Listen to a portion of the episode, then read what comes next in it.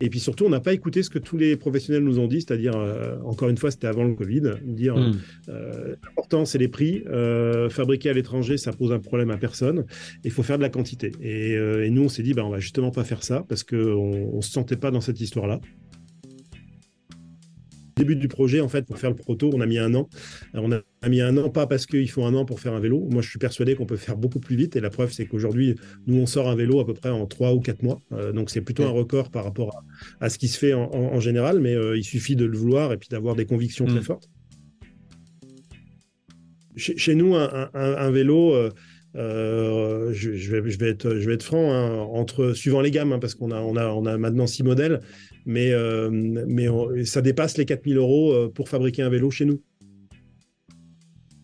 Bienvenue dans le podcast En roue libre. En roue libre, c'est le podcast qui affûte votre connaissance du monde du vélo. Chaque semaine, retrouvez une perspective unique et experte sur les dernières tendances, développement et innovation. Et découvrez des histoires inspirantes lors d'entretiens avec des professionnels de l'industrie. Je suis Antoine Taillefer et vous êtes en roue libre. En roue libre vous est présenté par Line, l'agence conseil 360 spécialisée dans le vélo. Si vous avez besoin d'un accompagnement pour monter ou développer un projet dans le vélo et la mobilité, faites appel à Line. On réalisera un diagnostic complet de votre entreprise pour vous proposer des services les plus adaptés à vos objectifs, besoins et budgets. Et puis on est parti Eh bien allez. Bon. Eh bien, euh, bonjour Xavier. Euh, Xavier Varnier, Ravi de te recevoir sur le, sur le podcast En roue libre. Euh, bah, Xavier qui... Merci de l'invitation. Bah, avec, euh, avec plaisir. Et puis, euh, et puis j'espère aussi pour le plaisir de nos, de nos auditeurs qui nous écoutent très nombreux d'ailleurs. Vous êtes des milliers à nous écouter. non, en vrai, vous êtes, vous êtes quand même pas mal. ce qui est intéressant, c'est qu'on part de, on part de zéro en fait sur un format comme ça. Et et on n'a pas forcément envie de faire de la grosse quantité, mais en revanche d'avoir euh, euh, de la qualité avec des personnes intéressantes euh, et des personnes intéressées. Donc, bah, en tout cas, Xavier, je suis ravi de, t'accueillir pour ce, nouvel épisode du podcast En roue libre. Xavier, que je connais pas depuis si longtemps que ça, mais on a eu une belle histoire, toi et moi. Euh, donc euh, Xavier, tu es également, enfin tu es le donc le, créateur de le co-créateur de la marque Heritage Bike euh, avec Guillaume qu'on salue également et une belle équipe derrière toi. ils sont trop nombreux pour qu'on les on les cite tous de tête en tout cas, mais on les embrasse. Euh, et tu es également euh, créateur d'un événement qui s'appelle les Sommets euh, et dont on va un petit peu parler aussi, parce que ça fait partie de, de, ton actualité. et donc, nous nous sommes rencontrés à l'occasion des Sommets. où tu m'as dit, où je t'avais dit, j'adorerais participer au sommet parce que c'est un super super événement. et tu m'as dit, bah écoute, pas de problème, tu viens au sommet. Mais le deal, c'est que euh, on a un nouveau vélo qui va sortir. Donc c'est le vélo, euh, le, vélo avec le, vélo altitude avec le moteur euh, Valeo. Et donc tu m'as dit bah écoute, quand ce vélo-là sort, eh ben tu seras mon, mon modèle pour faire les vidéos. Et eh ben, et eh ben du coup ça s'est réalisé, non pas sans quelques petites sueurs froides, D'ailleurs, la vidéo, euh, la vidéo, je vais vous la mettre dans les liens de, de, l'épisode. Mais donc, on s'est rencontrés à cette occasion. J'avais trouvé euh, l'approche très très sympa, très très cool, un super événement. Et donc, euh, voilà d'où on se connaît. et donc, bon, voilà. Pour, vous qui écoutez, moi j'adore Xavier, c'est quelqu'un qui, fait des choses top dont on va parler. Voilà. Xavier. Merci pour cette introduction. Oh bah écoute, je, t'en prie, je pense que je vais finir par faire ça sur tous mes invités. Euh, comment je les vois et comment on s'est rencontrés. Mais maintenant, je vais, je vais te mettre à contribution. Euh, ça va être à toi de, nous, de, te présenter et puis de nous dire qu'est-ce qui t'a amené au vélo déjà, euh, d'où ça vient. Bah alors en fait, c'est souvent comme ça. Hein. les bonnes idées, ça vient un peu par hasard. Et là, c'est on peut pas faire plus par hasard. En fait, il y a maintenant 4 ans et demi, 4 ans et demi, 5 ans, j'ai voulu acheter un vélo euh, avec euh, Guillaume, euh, comme, qui est mm. cofondateur aussi des ateliers Heritage Bike, qui travaille avec moi depuis 20 ans, qui est designer automobile. Et puis, bah, quand j'ai voulu acheter ce vélo, en fait, je suis allé dans, dans, un shop classique. Et puis, en, bah, malheureusement, j'ai eu aucune émotion pour l'acheter. Et puis surtout, je me suis rendu compte que dans cette filière, euh, la plupart des vélos étaient fabriqués euh, bah, très loin de chez nous. Et donc, je remets dans le contexte, c'était avant le Covid. Et moi, à l'époque, qui suis, euh, bah, comme tu l'as dit, organisateur d'un événement qui se veut un peu à impact et sur les, transformations des entreprises, bah, ça m'a un petit peu choqué de voir que, que la majorité de la production était faite surtout en Asie. Et je me suis dit, mais pourquoi? Et, et, de fil en aiguille, en fait, je suis arrivé au sommet, on m'a challengé au sommet, puisque tu en parlais en me disant, mais toi, tu vas faire quoi pour contribuer à, faire un impact positif? Et ben, j'ai dit, bah, je ferai un vélo l'année prochaine. Je vous présenterai un vélo qui sera un vrai design original et euh, fabriqué en France. Et puis, on a tenu ce pari. C'était vraiment un pari. On a sorti un prototype qu'on a lancé officiellement au sommet, mais c'était juste en prototype. Et puis, euh, il se trouve que ce vélo a fonctionné euh, d'un point de vue, on va dire, intérêt. Et puis, bah, Ça, c'était quelle année? Guillaume, ben, j'ai du mal à me dire. C'était, euh, je pense que c'était en février 2020 ou 2021. 2020, c'était hmm. juste avant le Covid en fait. Voilà. Donc je m'en rappelle plus à l'époque exactement. Et puis, euh, et ben donc du coup, on s'est dit avec Guillaume, on va casser notre tirelire et on va faire 24 euh, vélos, pas plus, pas moins, parce qu'on pouvait pas faire plus, on a hmm. financièrement. Et puis on va voir, on va pas faire l'étude de marché, on va voir si ça marche. Et ben peut-être que ce sera le début d'une aventure. Et puis bah, il se trouve qu'on a eu un, un, coup de bol incroyable, c'est-à-dire que moi j'ai sur sur mon réseau LinkedIn, j'ai un petit peu de monde et euh, j'ai posté ça. Et puis, j'ai eu un, journaliste de Paris Match qui m'a appelé et qui m'a dit euh, euh, bah, Je vais faire un article sur, sur ton vélo, ce que je trouve formidable. pourtant, il était responsable de la rubrique automobile. Et il a vraiment fait cet article. C'était en, juillet, je crois, de mémoire. donc, Paris Match, c'est quand même un gros, gros tirage. Et puis, il se trouve qu'en quelques heures, bah, tous nos 24 vélos étaient vendus. Et on s'est dit avec Guillaume Tiens, on tient peut-être quelque chose. Et puis, l'aventure était lancée. Mais on n'est absolument pas de la filière vélo.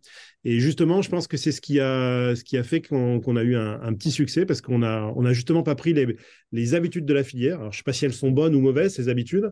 On va peut-être en parler après. Euh, mais on y est allé avec notre conviction, nos intuitions. Et puis surtout, on n'a pas écouté ce que tous les professionnels nous ont dit, c'est-à-dire, euh, encore une fois, c'était avant le Covid, dire hmm. euh, l'important, c'est les prix. fabriquer à l'étranger, ça pose un problème à personne. Il faut faire de la quantité. Et, et nous, on s'est dit, ben, on va justement pas faire ça parce qu'on ne se sentait pas dans cette histoire-là. Et on, est parti avec des vélos euh, différents, des vélos, euh, voilà. On est... Et puis depuis, bah, ça fait maintenant trois ans et demi, quatre ans, voilà, c'est il y a eu un, pas mal de chemin puisqu'on est, est à, six modèles. On en sort encore euh, dans, quelques, jours. Et puis, euh, et puis voilà, quoi. Donc, c'est une aventure. Maintenant, on est près à presque 10, 10 euh, salariés, une dizaine d'associés, une dizaine d'associés, et puis, plein de perspectives, des, nouveaux marchés, une, version Europe et tout. Hein. donc, une, belle aventure qui a, vraiment commencé. Ça y est, maintenant, on peut dire que l'aventure, elle est lancée. Ok, ça c'est super. Alors euh, c'est intéressant justement parce que euh, jusqu'ici, oui, jusqu'ici j'ai invité des personnes qui étaient effectivement, euh, comme on dit, du cru. C'est-à-dire que c'est des gens qui sont dans l'industrie du vélo depuis longtemps. Et, et c'est intéressant, je trouve, de, de, t'avoir aussi parce qu'on on voit euh, du coup, que ça fait du bien aussi d'avoir des gens qui viennent de l'extérieur, euh, des gens qui viennent d'autres industries. Parce que, euh, bah, parce que on est, enfin, je pense qu'il faut être aussi conscient que c'est pas parce que tu es dans le monde du vélo que tu détiens forcément la vérité et toute la vérité. Et mmh. je trouve intéressant d'avoir des gens comme toi qui, qui, voilà, qui, qui apportent leur, leur point de vue. Ça plaît, ça plaît pas. Mais en tout cas, tu apportes un point de vue différent avec des produits qui sont différents. Et, euh, mm, il y a effectivement encore plein plein de choses qu'on a à apprendre d'autres industries, notamment de l'automobile, de la moto, sur des modèles de distribution, sur de la qualité de service, sur de l'accueil, sur euh, de l'expérience client. parce qu'aujourd'hui, voilà, dans l'industrie du vélo, c'est on, est, on est encore, je pense qu'on peut dire qu'on est encore un peu parfois dans l'artisanat, sur des magasins de vélo. Alors que, euh, bon, en concession automobile, on manipule pas non plus les mêmes, euh, les mêmes montants, on va dire. Mais en termes d'expérience, on est quand même au-dessus. Euh, donc, donc, je pense qu'effectivement, c'est très intéressant d'avoir des, des gens comme toi qui viennent d'autres industries, qui amènent un peu de fraîcheur. et puis, il en faut d'autres. ce qui m'intéresse aussi, c'est donc toi, tu voulais, tu voulais acheter un vélo pour toi ou tu avais déjà un peu en tête l'idée que euh, tu voulais faire quelque chose dans l'industrie du cycle? Est-ce que ça te titillait déjà depuis un petit moment ou, euh, tu t'es dit euh, ce coup-là, ah non mais attends, mais c'est obligé, il faut faire un truc là, c'est pas possible. C'était quoi le. Est-ce que c'était lent, c'était rapide? Enfin, c'était comment? Pour être super honnête, c'était vraiment pas le plan. Il n'y avait pas de plan. Euh, j'étais vraiment parti pour acheter un vélo sans aucune mm. autre intention. Euh, et, en fait, moi, tout ce que j'achète, il faut vraiment qu'il y ait une émotion. Et là, j'en ai vraiment pas eu. Donc, euh, je me mm. suis dit, bah, je vais créer le vélo de mes rêves. Et on en a parlé avec Guillaume, et lui qui est designer automobile, on a pu, en une journée, on devait travailler sur autre chose. Je me souviens, c'était à Paris, on s'était fait un petit séminaire à deux, là, et on, devait travailler sur autre chose. Et puis, il est parti d'un croquis, on l'a fait évoluer. Il y avait une inspiration, la, vraie inspiration pour le premier vélo qu'on a sorti, c'était euh, euh, Steve McQueen dans La Grande Évasion qui s'évade avec sur une moto. Euh, je crois que c'est une triomphe de mémoire. Et dans notre imaginaire, ce vélo qu'on a dessiné ressemblait à cette moto. Voilà. ce qui est en fait, on a revu le film il n'y a pas très longtemps, pas du tout, mais, mais dans notre imaginaire, c'était ça. Et il n'y avait absolument aucun mmh. plan. Par contre, ce qui est vrai, Antoine, c'est que moi, je suis quelqu'un qui est un peu passionné. donc, je suis plutôt sur les démarrages de projets et les lancements de projets. Je suis pas trop mauvais là-dessus. Et, et, en fait, j'ai trouvé qu'il y avait, il y avait vraiment quelque chose à faire et ça a été très rapide. Mais quand je te dis très rapide, c'était une décision qui s'est prise euh, en quelques jours. Euh, avec Guillaume, mmh. on s'est dit, euh, on se lance, on y va. Voilà. mais c'était vraiment, vraiment, vraiment ça. Après, les événements ont fait que le, le, projet qui était, qui était finalement bien né par intuition, mais pas plus que ça, a été porté par un mouvement. Hein. On a bien vu mmh. qu'après le Covid, euh, y a, tout le monde parlait du vélo, donc on a eu beaucoup d'empreintes de, journalistiques, euh, etc. derrière. Et puis, on a eu une clientèle surtout qui n'était pas touchée jusqu'à présent, euh, ou en tout cas qui avait du mal à... C'est marrant, tu parlais de l'automobile, et je trouve qu'il y a un vrai parallèle dans ce qu'on fait avec le monde de l'automobile. Clairement, sur l'automobile, tu as des marques qui ont des positionnements très forts. je ne sais pas si on peut citer de marque, mais des Porsche, des Aston Martin, c'est mmh. différent d'une Renault, d'une Dacia ou d'une ou Peugeot. Et, et, les codes sont, sont, sont, sont bien établis. Et dans le vélo, alors peut-être sur les vélos très, euh, très sportifs où il y a effectivement cette hiérarchie, mais sur le vélo, on va dire lambda et le vélo électrique lambda, je trouve qu'il y a un manque là-dessus. Et, et, en fait, nous, on s'est dit avec Guillaume, eh ben, Effectivement, on va faire un vélo premium parce qu'on le fabrique en France, parce qu'on le fabrique à l'unité, parce que euh, parce qu'on n'utilise que des beaux produits, des belles technologies. Enfin, on a, on, a, on prend, on a des composants qui sont euh, qui sont les plus haut de gamme qui existent, et puis on essaie surtout d'être pratiquement 100% français. Et donc ça, ça a un coût. Donc forcément, naturellement, on sera sur un positionnement premium. Et eh ben allons jusqu'au bout de ce positionnement premium euh, avec des services qui sont plus effectivement dignes de l'automobile. Mmh. un accompagnement, par exemple, nous nos vélos, on les livre 100% euh, monté et, réglé. Euh, il n'y a, pas euh, le guidon à monter, les pédales à monter, voilà, etc. mais il y a plein d'autres choses qu'on fait. Et puis, on utilise aussi, ouais, effectivement, une, les la plupart de nos vélos sont numérotés. il, y a, y a, tout un environnement. les hmm. couleurs sont un peu différentes aussi. Voilà, il y a plein de choses qui sont, qui sont différentes. Mais on a voulu faire ce parallèle. Et on s'est lancé, effectivement très rapidement. Et puis, et puis le projet s'est structuré en fait par la force des choses. Voilà. on l'a plutôt fait dans ce sens-là. Ok, en mode itératif, quoi. C'est ça, exactement. Et, intuitif. et alors, c'est quoi le. Pour revenir un petit peu avant ça, c'est quoi, euh, c'est quoi ton parcours euh, c'est enfin, Comment t'en es arrivé à ce moment, en fait? Bah, En fait, euh, comme je te disais, je suis un peu passionné. Et donc, la plupart du temps, et j'ai un, je suis toujours un, un, petit peu un boulimique du temps. Et euh, je trouve que les choses ne vont jamais assez vite. Alors, je sais que c'est un problème, euh, voilà, mais j'essaie d'en faire une force. Je suis quelqu'un qui dort peu. Euh, et, et, donc, du coup, à chaque fois que j'ai une, une idée, plutôt que d'attendre que quelqu'un la réalise ou de trouver quelqu'un qui va la faire avec moi, bah, je suis plutôt tendance à me lancer, quitte à me planter. je crois que je n'ai pas trop compté, mais je pense que je suis à ma septième entreprise. Mmh et dès, dès mes, même quand j'étais étudiant, en fait, j'avais déjà une, une première petite entreprise pour financer des choses, etc. Et, puis, voilà. et donc, du coup, voilà, c'est mon parcours, il est plutôt là-dessus. Alors, je suis plutôt sur des plus petites entreprises, euh, des entreprises très agiles qui sont plutôt sur des projets et où je vais, on va jusqu'au bout des projets. Les sommets en font partie, mais j'ai aussi une maison d'édition de livres encore aujourd'hui, euh, donc rien à voir. Euh, donc toujours par, par cette passion. Par contre, sur le sur l'actualité atelier héritage bac, ça va tellement vite qu'on se structure beaucoup plus. Donc c'est une mmh. entreprise qui ressemble vraiment à une entreprise pour le coup c'est un peu nouveau pour moi à, ce niveau-là, mais euh, mais c'est pas désagréable non plus parce que, comme tu disais, on, ne peut pas, peut pas citer toute l'équipe, mais euh, tu vois, rien que ce mois-ci, on a trois nouvelles personnes qui nous ont rejoints. Euh, donc, ça va très, très vite. Et puis, on a, on a un programme de développement qui est, ouais, qui est, costaud. On double ou mmh. triple notre production chaque année, en fait. Donc, euh, donc c'est des, des, enjeux différents chaque année.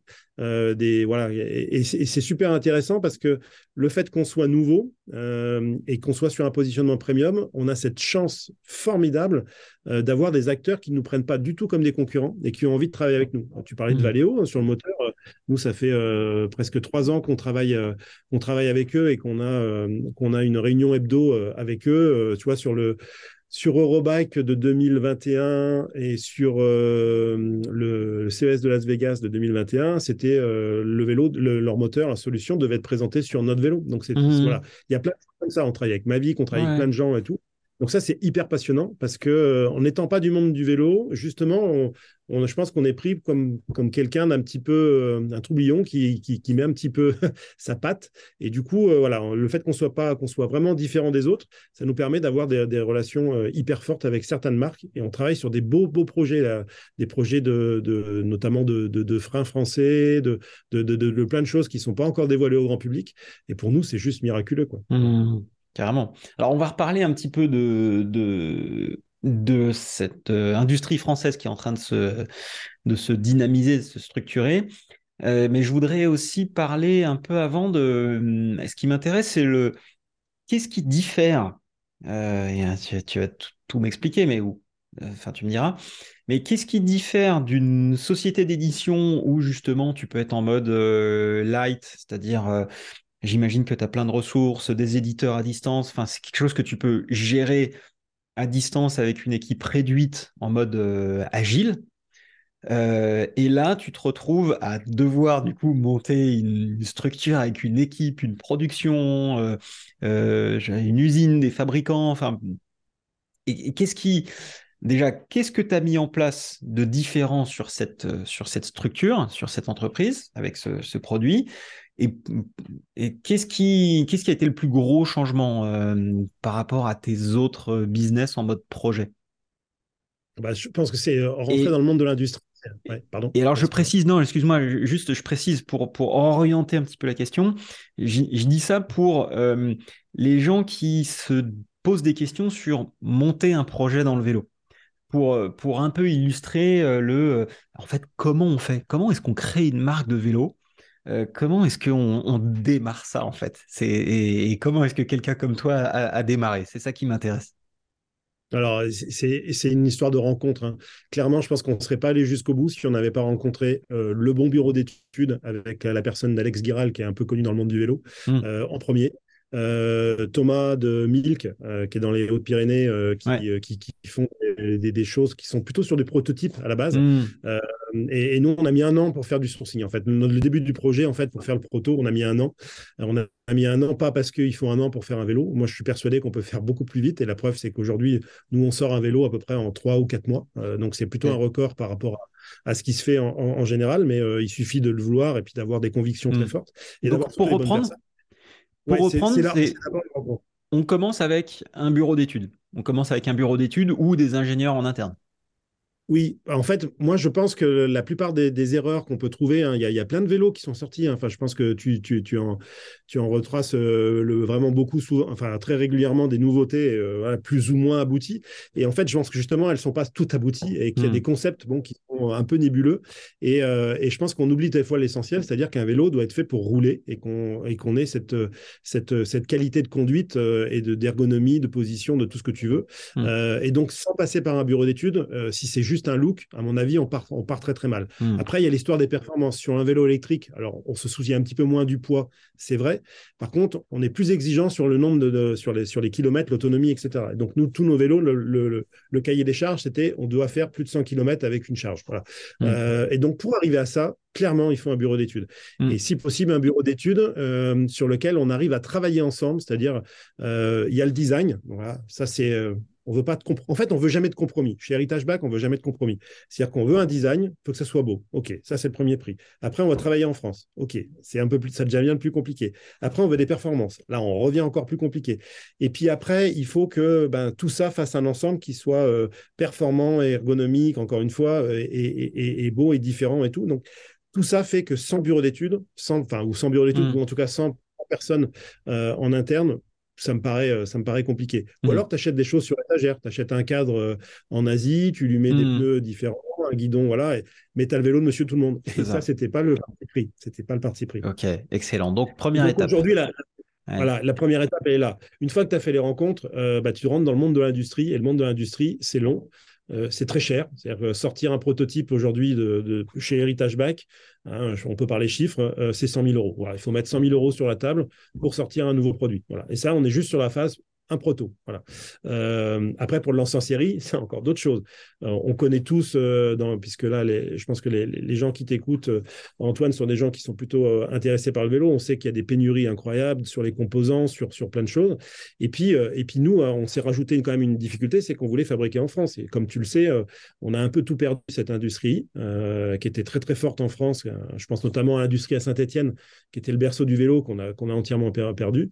Et donc, nous, on a voulu pas faire de compromis non plus là-dessus et euh, réindustrialiser à notre petite échelle euh, cette partie-là. Donc en fait, on est parti avec des gens euh, qui étaient plutôt des prototypistes ou des, des qui faisaient que des pré-séries et on leur a dit bah maintenant, maintenant que vous savez faire ça, c'est bien, mais il faudrait qu'on se lance sur des petites séries, sur des séries. Hmm. Et, et c'est un autre métier, c'est clairement un autre métier. Et en fait, on a eu la chance de, d'emballer les gens dans notre projet et ils nous ont suivis là-dessus et ils se sont développés avec nous. je pense notamment à la personne qui, bah, même chez Mille, que j'en parlais tout à l'heure, euh, quand on les a rencontrés, je crois qu'ils étaient, en tout cas, ils étaient moins de 10. Aujourd'hui, ils sont 24, euh, plus de 24 ou 25, je crois. Donc Milk euh, Antidote, hein. C'est ça dont on parle. Milk Antidote, voilà, c'est, le même, c'est le même groupe. Euh, c'est la partie bureau d'études et fabrication.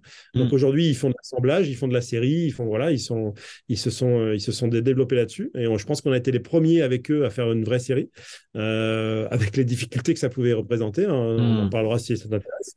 Et puis, et puis même pour la, fibre, parce que toute la partie composite, la fibre de carbone ou la fibre de lin, elle est faite en France chez nous. Et bah, ça, il n'y a plus beaucoup d'industries qui, qui, sont capables de le faire.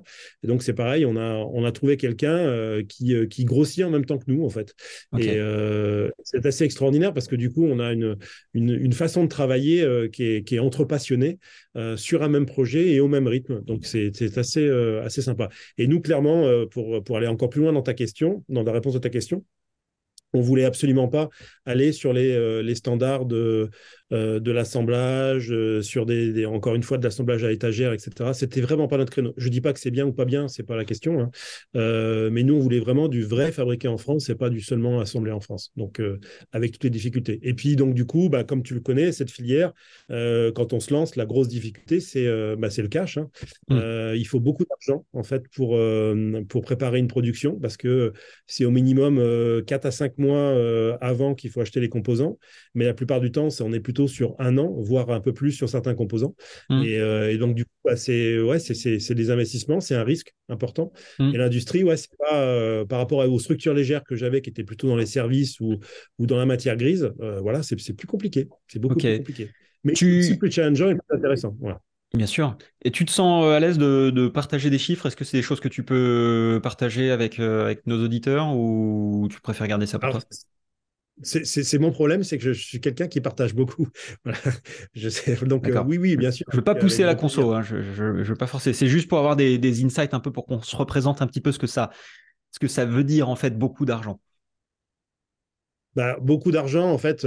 Euh, si tu veux, chez, nous, un, vélo, je, vais, je, vais être, je vais être franc, hein, entre, suivant les gammes, hein, parce qu'on a, on a, on a maintenant six modèles, mais, mais ça dépasse les 4000 euros pour fabriquer un vélo chez nous. Donc, du coup, tu as, tu as six mois à un an de ces 4000 euros par vélo par vélo mmh. que tu dois sortir en trésorerie. En fait, c'est juste la mmh. trésorerie. Hein, donc, donc c'est quand même très très compliqué. Sur une marque en lancement, c'est un peu compliqué.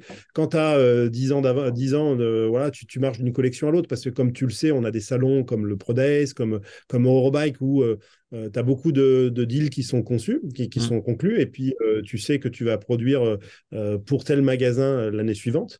donc là, tu arrives à faire des prévisions, mais nous, on n'a jamais eu ça, en fait, parce que entre les retards de production qu'on a pu avoir à cause du Covid, le lancement, etc., et puis que le fait qu'on double ou triple notre production chaque année, même si on partait de tout petit, fait que voilà, il y a un investissement qui est, qui est, quand même costaud. Et au début, moi, j'étais pas du tout sur le parce que c'est pas ma culture sur, euh, sur, euh, sur avoir beaucoup d'associés, de, de, faire des levées de fonds, des choses comme ça. On mm. en a fait une petite euh, cet été de levée de fonds, mais une tout petite par rapport au monde du vélo. Hein, quand tu vois mm. ce qu'a pu faire Vandemouf ou, ou, ou d'autres, on, a levé 1,1 million en fait, hein, donc c'est pas grand chose. c'est pas grand chose pour cette industrie. Voilà. Mais, ça reste beau. mais on l'a fait aussi, on l'a fait aussi mm. avec nos, nos trips, c'est-à-dire que on voulait, euh, une, euh, on voulait le faire en, crowdfunding pour que tout le monde puisse euh, accéder à ça.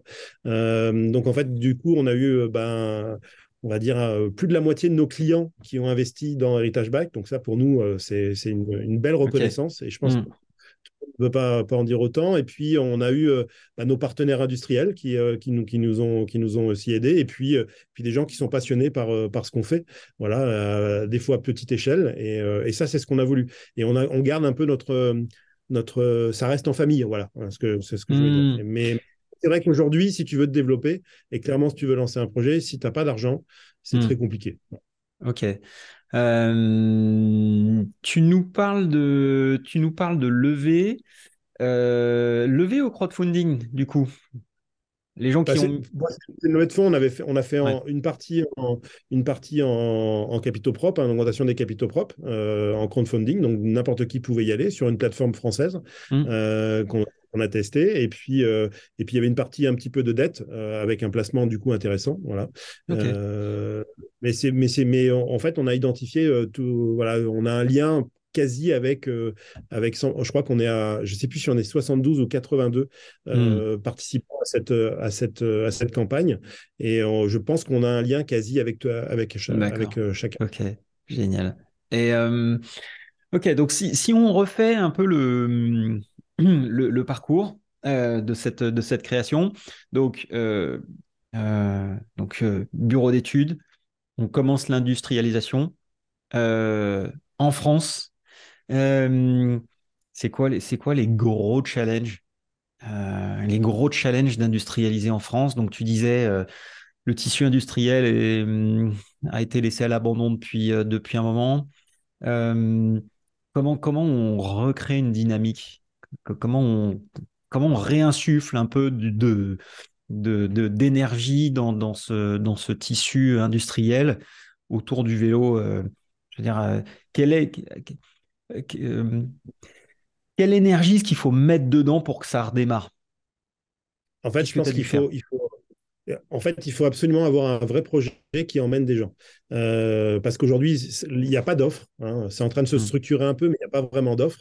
Donc, si tu veux développer un, projet, refaire des cadres en acier, par exemple, ou, euh, ou faire des cadres en fibre de carbone euh, dignes de ce nom en France, eh ben, tu es obligé d'aller chercher des gens qui savent déjà un petit peu faire et de les faire grossir, de les faire grandir et de les amener dans le projet. Donc, mmh. c'est là où, où, c'est intéressant et c'est là où nous, on a cette chance, c'est d'être sur le premium, c'est-à-dire qu'on n'est pas que sur le coût. Euh, voilà, donc on peut se permettre d'acheter un cadre en fibre de en, fibre euh, cher, voilà, clairement, hmm. euh, beaucoup plus cher que si on l'avait acheté en Asie. Mais quand je te hmm. dis beaucoup plus cher, on est sur des échelles de fois fois beaucoup. mais mais c'est pas grave parce que. C'est quoi fois, fois fois beaucoup? Excuse-moi. Euh, sans, sans bah, donner de prix, mais. disons qu'un un, cadre aujourd'hui, euh, aujourd'hui, tu peux avoir un cadre composite digne de ce nom en Asie à, à 300 euros à peu près sur des cadres qui ressemblent à ceux, ceux qu'on a. Et nous, on est plutôt sur euh, plus de 1000 euros, quoi, le, même cadre, exactement le même cadre. Voilà, donc c'est voilà, il faut il faut l'accepter. Hein, on achète très cher, on le sait. Euh, Hmm. Après, je pense que euh, si on l'explique bien, il y a quand même cette volonté. Alors, on est peut-être sur effectivement des clients qui ont les moyens de se l'acheter, mais ils achètent aussi une histoire, une éthique. Euh, tu vois, par exemple, sur euh, on a une, une remorque qui ressemble à un sidecar. Euh, cette remorque, on l'a fait en fibre de lin, euh, tout à la main, euh, avec une résine biosourcée. Le lin, on va le chercher à moins de 200 km. On n'est pas obligé de faire tout ça. On peut faire déjà Mhm. bien euh, en faisant moins que ça. Par contre, le client qui, euh, qui a cette information, euh, je pense qu'il achète une histoire, il achète aussi euh, quelque chose de un peu plus propre, un peu plus de responsable, et Hmm. puis quelque chose où il sait qu'il participe à une aventure. Parce que le vélo, va, tu, tu le sais mieux que moi, hein, le, le vélo, c'est une affaire de passionné, et je dirais même pour les nouveaux, avec ce style de vie qui est en train de s'inventer. Hein, euh, je ne parle pas que Hmm. des, des vrais cyclistes qui roulent, qui font des kilomètres, des performances, etc. Euh, Aujourd'hui, quand on achète un vélo électrique, qu'on a cette chance, ben moi, nous, nous, par exemple, Atelier de Reichbach, on est sur Annecy. Donc, on a ce- cet environnement lac et montagne qui est juste magique. D'aller au boulot, euh, de faire ces 15 minutes de, de route en vélo euh, au bord du lac, en voyant les montagnes enneigées. Euh, voilà, c'est un style de vie qui est en train de changer et de participer en plus en ayant une belle machine. euh, ben, on, on coche un peu toutes les cases. Voilà. Et, et ça, c'était vraiment ce qu'on voulait, ce qu'on voulait faire. Voilà. Alors, euh, je suis, je suis en phase avec toi. Maintenant, je me pose la question de savoir où est la limite de ce modèle, de ce modèle de d'avoir un produit exclusif, beau, plaisant à rouler, etc. Euh, parce que je te donne un exemple? Euh, tu connais la marque Colline? oui, tout à fait. Ouais. Ouais. Ouais, qui connaît pas. Donc, Colline, j'ai eu, euh, j'ai eu le, le privilège de pouvoir visiter euh, l'usine euh, qui est à Biarritz euh, et rencontrer Thibaut, euh, Thibaut Alm euh, et puis son, son équipe. Euh, c'est pas compliqué. Euh, Thibaut, il a fait un vélo qui est absolument magnifique. Euh, des, pièces incroyables.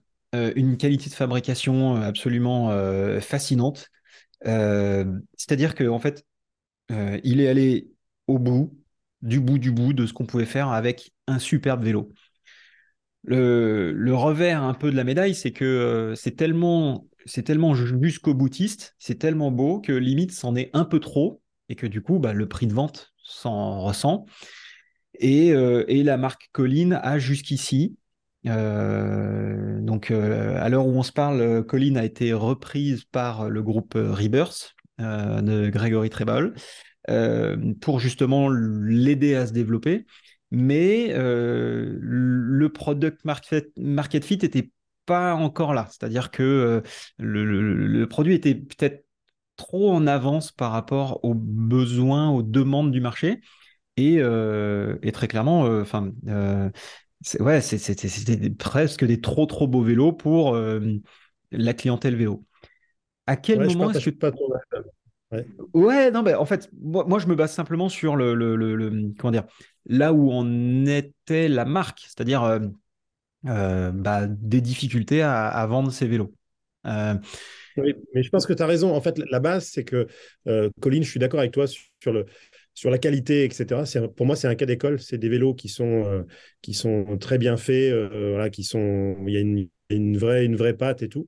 Euh, Mais euh, le problème de départ, c'est que je pense qu'ils étaient un peu trop en avance, peut-être, par rapport à un marché qui était un peu émergence, notamment Mm. sur le vélo électrique. Nous, on a beaucoup de, de, la plupart de nos clients sont des, des gens qui reviennent au vélo à partir de maintenant, en fait, qui n'avaient pas un vélo, qui n'ont pas remplacé leur vélo. Et donc, je pense qu'il y a eu, il y a déjà un effet de marché. Euh, Colin n'est pas tombé sur le bon timing, à mon avis. Mm. Le deuxième chose, je ne pense pas que ce soit le prix, contrairement à ce que tu disais. Je pense Ouais. que le prix n'est absolument pas un problème.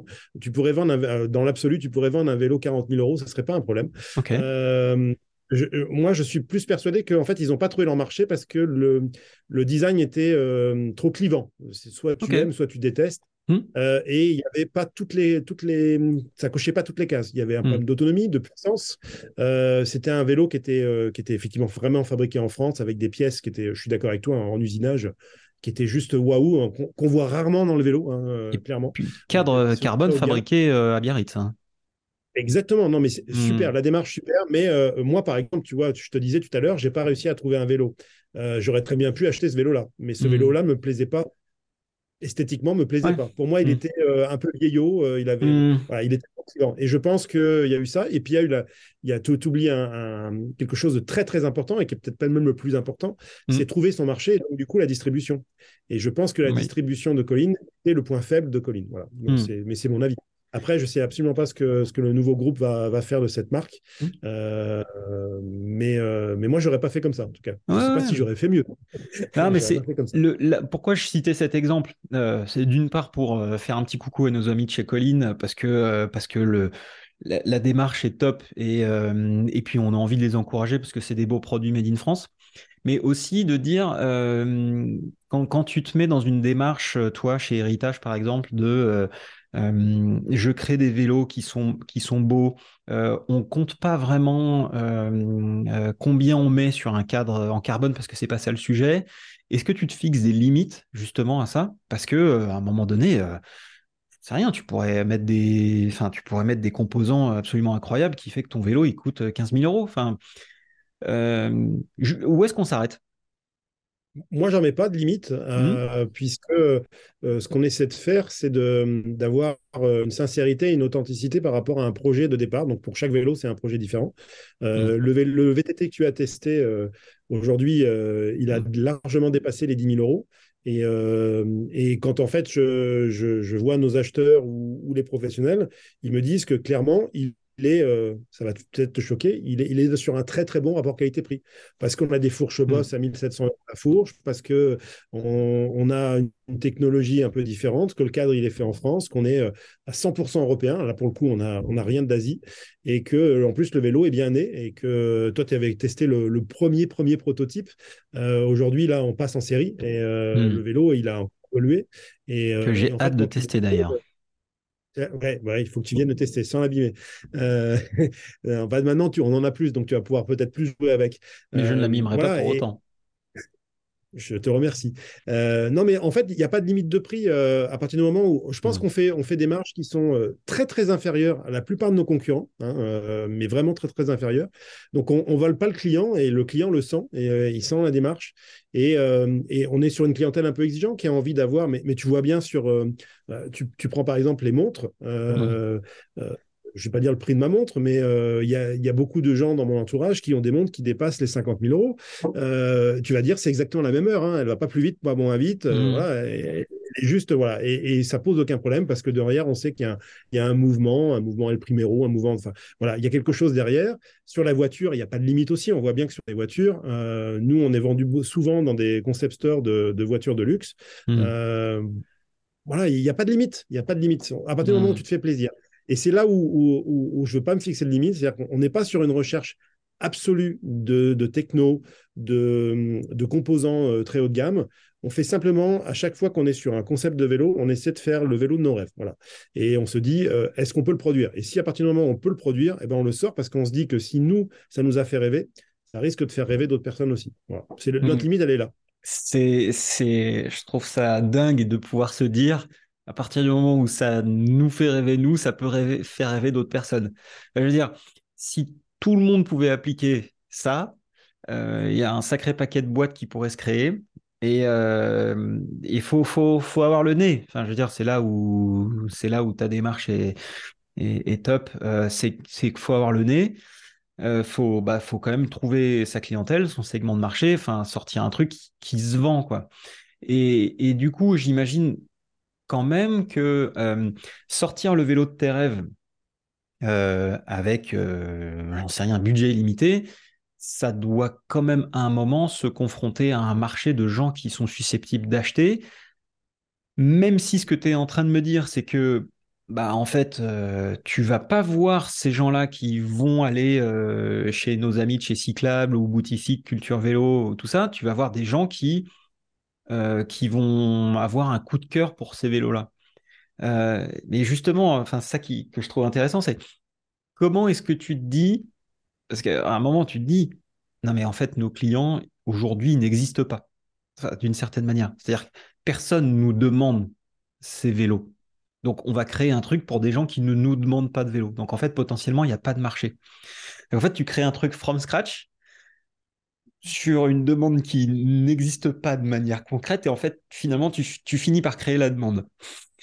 bah, si, si, je peux prendre un parallèle pour pas vexer les gens du vélo, c'est un peu comme, alors à toute proportion gardée et, vraiment sans, vouloir se prendre la tête, mais si tu regardes sur la voiture électrique par exemple et l'arrivée de Tesla qui a changé tout, euh, Tesla a fait, euh, a fait, euh, a rendu concret une, un besoin qu'il n'était pas il y a deux ans auparavant Hmm. sur une population, notamment une population euh, qui a un petit peu les moyens, euh, des chefs d'entreprise, des, euh, des, professions libérales, etc., qui voulaient ne plus justement avoir la dernière Porsche, la dernière voiture thermique ou, le, ou le gros 4x4, et qui s'est dit, ben, avant, la voiture électrique, ça ne m'intéressait pas. Enfin, il n'était même pas dans la cible.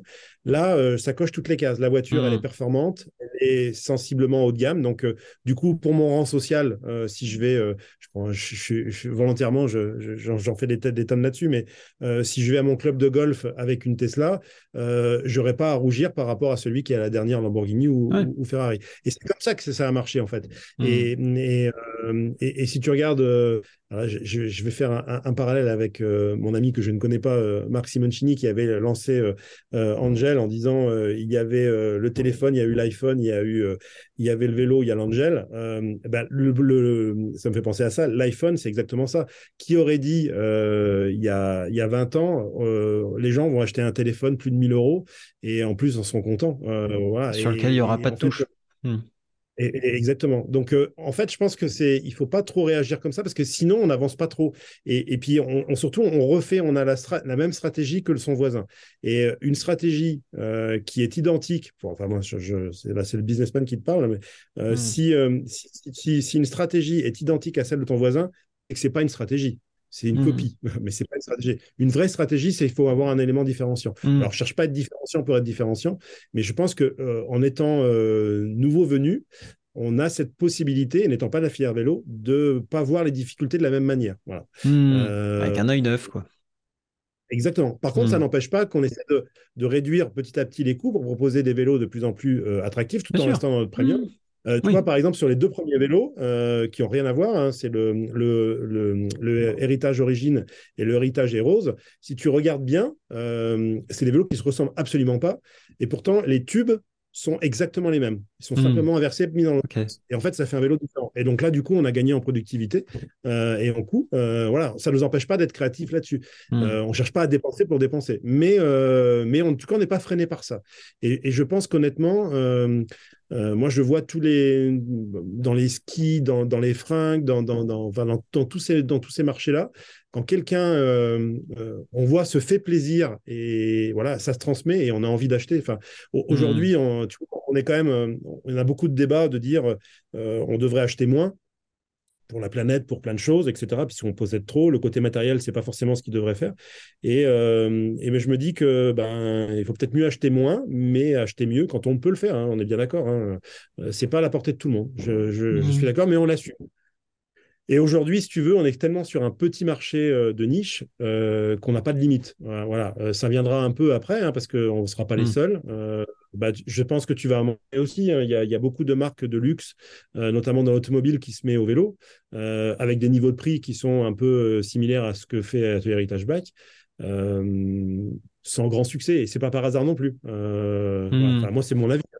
Je ne vais, pas critiquer mes, mes, mes, petits amis parce qu'ils plus gros que moi et, et, ils, ont, ils, ont, réussi ailleurs. Mais c'est pas parce que tu sais faire des voitures de luxe que tu sais faire des autos, quoi. des modèles. Ah, voilà, gros sujet. Alors là, tu ouvres une porte euh, énorme. Effectivement, il y a, il y a ce, ce, sujet qu'aujourd'hui on voit arriver des constructeurs automobiles et des constructeurs euh, moto euh, dans le vélo avec des approches différentes, allant de euh, nous, on crée un produit véritablement spécifique sur lequel il y a de la RD, sur lequel euh, on a notre propre approche. On a nos ingénieurs, nos designers, on a notre, nos unités de fabrication. Je cite un exemple, Serial One, dont j'ai parlé un petit peu plus tôt. C'était bah, une division de Harley Davidson. Voilà. Donc, en gros, Serial One, euh, voilà, des, vélos au design unique. Euh, on, ça plaît, ça plaît pas, mais en tout cas, ça existe. Et euh, à l'opposé, on a des marques comme Audi, par exemple, où on a vu bah, récemment leur, leur vélo, donc qui est un Fantic, très belle marque italienne, hein, by the way, mais qui est un vélo Fantique qui est, qui est voilà, un peu redesigné, mais de manière cosmétique, donc c'est-à-dire différents stickers, etc., différents coloris, avec malheureusement zéro recherche en termes de qu'est-ce qu'on peut apporter, nous, en termes d'expériences différentes. Donc c'est on a un petit peu de tout, et puis entre les deux, on a des, enfin entre les deux, euh, on a euh, des gens comme Porsche qui euh, carrément achètent des marques de moteurs, des marques de, de vélos, pour en faire vraiment un pôle dans lequel on a de la mobilité au, sens large. Incluant voiture, voiture, outils de mobilité, de micro-mobilité type vélo. Et donc, bah, c'est difficile de s'y retrouver euh, là-dedans parce que bah, on a hum, tout plein de démarches. Euh, et puis, euh, et puis, donc, parfois, on se demande qu'est-ce qui vit, enfin, qu'est-ce que ces marques, qu'est-ce que ces entreprises viennent chercher en apportant si peu de valeur ajoutée dans ces produits-là, en fait. Donc, et, et c'est à se demander en fait si le milieu de l'automobile et de la moto a pas mieux à apporter que simplement des, euh, des vélos euh, type MeToo. Quand je dis MeToo, hein, c'est des, imitations de, vélos sans âme et sans, euh, sans recherche. Est-ce que est-ce que c'est pas est-ce qu'il n'y a pas autre chose à amener? Puis après, mon l'autre sujet aussi, c'est de dire que parfois il y a des projets qui se font avec peut-être parfois un manque d'humilité, ce que, j'ai pu observer. Alors un manque de, recul en se disant bah nous on est constructeur auto ou moto, on, sait faire des accessoires, on sait faire des produits et on, on, est convaincu que parce que on a cette expérience là, on va pouvoir faire du vélo parce qu'en fait finalement le vélo on en fait tous et que c'est assez simple.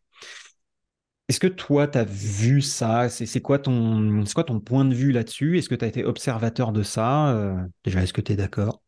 Je peux me tromper, hein, moi j'ai mon œil. et je je partage complètement ton, ton, avis et, je vais même plus loin. Euh, nous, on a été rapprochés par plusieurs constructeurs automobiles pour faire des projets euh, en particulier. Mmh. Euh, et, c'est là que je vois qu'il y a encore une frontière, parce qu'il y a quand même cette. Cette c'est un monde qui, qui cherche à se réinventer, et ça c'est plutôt louable, hein, sur des nouvelles énergies, sur plein de choses. L'automobile, hein, sur la mobilité. Mmh. Ouais, je parle de l'automobile, sur, sur la mobilité au sens large, et donc la mm. mobilité douce euh, inclus. Donc ça, c'est plutôt louable. Euh, après, il y a quand même cette condescendance de dire, euh, je fais des autos, donc ça, c'est le, le, nec plus ultra. Et les vélos, bon, bah, c'est pas, pas compliqué de faire des vélos. Et, et je pense que justement, voilà, et, c'est là où ils se trompent. Et tant qu'ils n'auront pas effectivement euh, basculé sur euh, une vraie démarche avec, euh, les mêmes moyens sur, la, même échelle que ce qu'ils font sur l'automobile, ils vont avoir du mal. clairement, j'en suis, persuadé. après, tu vois, nous, je vais te donner un scoop. On va sortir en juin un prototype d'une petite moto électrique parce que bah, parce qu'on se dit que bah, aujourd'hui sur le marché, exactement ce qu'on a eu, la démarche qu'on a eue sur le vélo, aujourd'hui sur le marché, il n'y a rien qui nous plaît 100%. C'est-à-dire que si je dois acheter une petite moto électrique sans permis, euh, aujourd'hui, euh, bah, je ne la trouve pas. Donc, euh, on s'est dit, bah, avec Guillaume, on, va fabriquer la petite moto électrique de nos rêves. Donc, tu vois, on va, on va aussi, on n'est pas jusqu'à l'auto encore, hein, mais, on, va aussi, et je pense que tout le monde va se rejoindre à un moment. Et puis d'ailleurs, moi, je rencontre beaucoup, on a beaucoup dans notre distribution, de plus en plus de concessionnaires automobiles, de, gros groupes de mmh. concessions automobiles, alors plutôt premium, on est d'accord, qui cherchent à offrir à leurs clients bah, des des, produits de mobilité douce parce que, mm. en fait, finalement, aujourd'hui, euh, tu achètes une, un 4x4, tu achètes une voiture électrique, une petite, une grosse voiture, une seconde voiture, euh, une moto, un vélo, euh, ça peut être au même endroit en fait. C'est pas c'est pas forcément stupide quoi. Et, et du coup voilà, on se dit que s'ils viennent nous chercher nous, alors qu'il existe plein de plein de, de, solutions de leur propre marque, c'est que ça, aujourd'hui, ils sont pas encore arrivés à sortir euh, des, des, des, vélos dignes de ce nom, euh, en tout cas, qui correspondent, qui soient pas déceptifs par rapport à leur marché. Parce hmm. que tu parlais, de, tu parlais de Porsche, ils sont très offensifs là-dessus, ils sont en train d'avancer très vite, et c'est très bien. Euh, mais je pense qu'aujourd'hui, ce qui, ce, qui, ce qui était proposé jusqu'à présent, un Porschiste, un vrai Porschiste, qui achète cher un vélo Porsche, aujourd'hui, il voudrait retrouver la même, le même univers. Et aujourd'hui, c'est hmm. pas encore abouti. Ouais. Et, à, côté de l'expérience, euh, en parallèle de l'expérience d'utilisation du produit, qui effectivement est, euh, difficile. Euh, comment est-ce que je retranscris l'ADN d'une marque comme Porsche, BMW, Audi dans un vélo? C'est quoi l'expérience en fait? Bon, est-ce que c'est un VTT Est-ce que c'est un bon difficile Mais en parallèle de ça, il y a aussi le côté service, c'est-à-dire au salon, au magnifique salon de la mobilité de Lyon, j'ai rencontré des concessionnaires Ducati qui avaient vendu les vélos Ducati. Et en fait, c'est très compliqué pour eux parce qu'ils sont absolument pas formés à la mécanique vélo. le client qui vient pour et, c'est valable pas que pour un Ducati, hein, mais pour, pour d'autres marques, mais c'est juste un exemple. C'est le client, il, effectivement, il achète, il achète ce vélo-là parce qu'il s'achète une, une moto ou une voiture à 25-30 000 euros et puis qu'à la limite, le, le, concessionnaire lui dit bah écoute, euh, si tu me. euh, je te fais une remise sur ce vélo-là ou mais limite, je te le file. Enfin, le client vient pour régler son dérailleur euh, sur une transmission électronique parfois. Bah, le concessionnaire, il ne sait pas faire ça. Enfin, c'est, Et euh, régler les suspensions euh, quand c'est, j'en sais rien, du Hollins ou du Boss, euh, imaginons que c'est en concession automobile. Mais les, les mecs savent pas faire. Donc ça, c'est une grosse difficulté aussi, une grosse limite du, du modèle. Oui, ils ne savent pas faire parce qu'on ne les oblige pas à le faire. Tu vois, par exemple, nous, on, a, on, a, mmh. on vient de, de, de mettre en place euh, une série de bah, toute notre gamme en fait euh, sur une concession alpine euh, dans l'est de la France. Il y a un vendeur spécialisé qu'on a formé et qu'on est en mmh. train de continuer à former avec euh, quelqu'un qui l'aide derrière. Et à l'atelier, c'est pareil. C'est-à-dire que nous, sur mmh. notre vélo, boîte de vitesse automatique, il y a une vidange à faire en entretien, euh, comme, euh, comme, comme, sur une, auto. Et eh ben, il, a, bon, il se trouve qu'en plus, les tutos de Valeo mmh. pour ça sont au vélo, donc c'est assez pratique. Mais, mais il suffit de le former. Et nous, on a exigé, en fait, que, OK, vous prenez nos vélos, on est très fiers, on pense qu'il y a des choses à faire ensemble, mais il faut aller jusqu'au bout. Euh, nos clients, ne doivent, ça ne doit pas être une déception sur l'expérience sur le long terme. Euh, et, en fait, ils, ont, ils ont trouvé ça très, très bien. Et je pense que c'est justement ça le problème, c'est-à-dire que les, toutes les marques automobiles qui ont fait un vélo en se disant, en, en faisant de la cosmétique, comme tu dis, il n'y a pas eu de vrai projet. En fait, euh, il est, hmm. parachuté et, et c'est pas abouti. Et parce que justement, c'est c'est un sous-ensemble de, la mobilité. Alors qu'en fait, je pense que le vélo, c'est absolument pas un sous-ensemble. Et puis quand quelqu'un achète, euh, un Porschiste euh, achète un vélo Porsche, il, doit avoir cet environnement Porsche parce qu'il pense acheter ça. Donc, euh, ou alors il faut hmm. lui expliquer que c'est pas comme ça. non, mais, c'est. Hmm, c'est à mon avis une limite du développement de, ces, enfin, du, du vélo dans l'industrie, dans l'univers auto et moto, euh, euh, et, je pense qu'il va falloir de la formation. je pense qu'il va falloir de la formation. D'ailleurs, ça me donne une idée. Euh, on s'en reparlera plus tard. Mais alors, je voudrais revenir un petit peu au, vélo. Et tout à l'heure, tu nous as un peu teasé sur la partie difficulté. c'est, j'aimerais entendre quelques histoires. C'est quoi Qu'est-ce que tu as eu comme, euh, comme euh, galère, euh, difficulté, truc où tu t'es arraché les cheveux ou... Hum, est-ce que tu peux nous parler de deux, trois trucs croustillants Ça, si on a deux heures, là, on a beaucoup d'exemples. Hein. Vas-y, vas-y. Le, premier exemple, c'est juste à la sortie du Covid, c'est le réassort, nous, sur nos moteurs. à l'époque, on était équipés en, Shimano.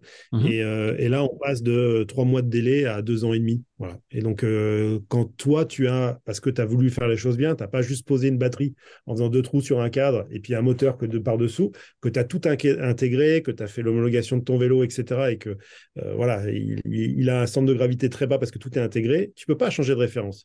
Et, mmh. euh, ben là, qu'est-ce que tu fais? Tu es industriel, tu as, des clients, voilà, tu as, fait le vélo, ils rencontrent un succès, tu dois juste les refabriquer et tu attends deux ans et demi, c'est pas possible.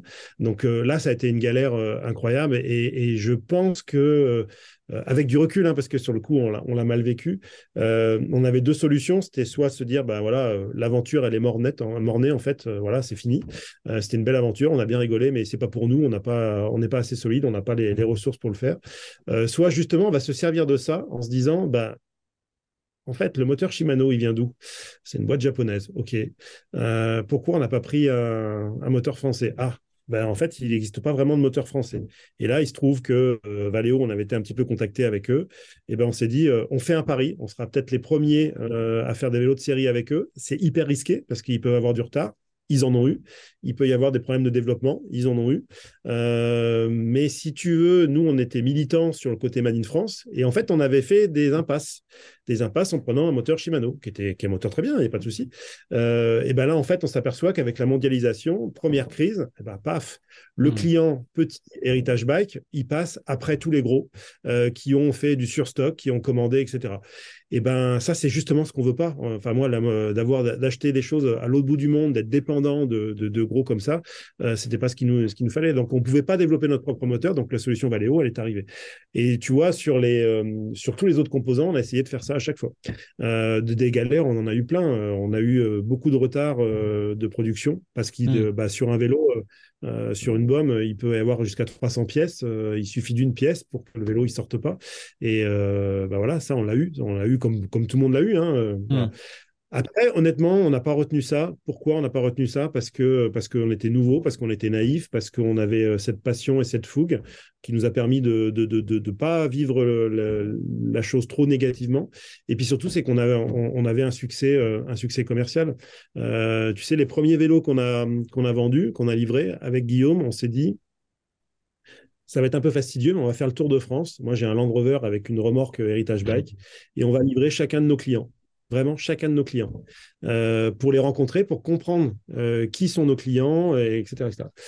Euh, et, ça, je pense que ça nous a beaucoup aidé. C'est une mmh. meilleure étude marketing qu'on puisse faire. Et puis, bon, la récompense qu'on a eue, c'est dès l'été suivant, on a eu, pas la majorité, mais on a eu quand même vraiment beaucoup, je pense que ça, ça, se compte en plusieurs dizaines, de nos clients qui nous ont réécrit en nous envoyant quelquefois des photos euh, de sur la promenade des Anglais, en Ardèche, euh, de, de, leurs vacances avec notre mmh. vélo. Voilà. Et ça, je me dis, il y a, y a un sentiment d'appartenance à la marque. Mmh. Une marque en création, mais qui est juste waouh. Et, pour, et pour, avec Guillaume, c'est quelque chose qui nous fait plus de satisfaction. C'est même encore mmh. plus beau qu'un chiffre d'affaires, en fait.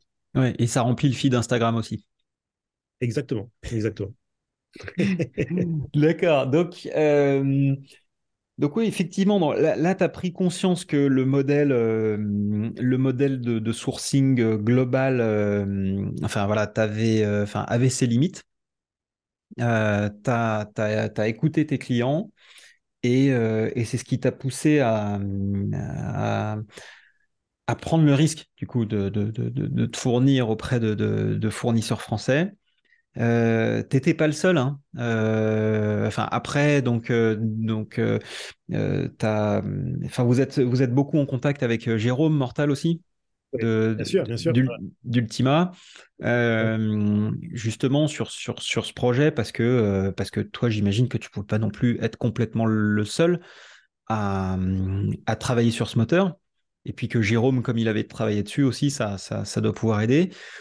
Comment est-ce que, euh, comment est-ce que vous, vous avez bossé ensemble? Comment est-ce que vous bossez toujours ensemble? C'est quoi les, les, collaborations entre différentes marques? Qui sont-elles? Enfin, Quelles sont-elles? Euh, Ouais, j'aimerais que tu, tu, tu, nous parles un petit peu de ça, de comment vous vous êtes organisé justement pour, pour travailler, avancer et, euh, et, ouais, faire avancer ce projet dont on le rappelle, c'est le, le, moteur, le moteur Valeo. Euh, avec la boîte de vitesse euh, intégrée et. Euh, donc on salue tous les gens de chez Valeo et Figure. voilà, comment vous êtes organisé, structuré, comment est-ce que vous avancez, comment est-ce que vous, travaillez ensemble?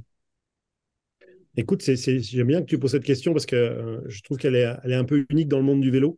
Alors peut-être parce que c'est souvent des, des, nouveaux entrants ou, en tout cas des marques jeunes, mais euh, on, a dès le début euh, de collaborer et échanger énormément euh, sur nos difficultés, mais aussi sur nos succès, ce qui était plutôt rare. C'est-à-dire qu'on s'est refilé, voilà, on a même fait un Eurobike l'année dernière ensemble, hein, mmh. trois marques, donc la marque Cavalerie VTT très, très pointu, euh, notamment en, descente, euh, qui appartient à Figure, euh, Ultima Mobility de, de Jérôme Mortal, qui, était anciennement chez Valeo, et puis nous, et puis nous.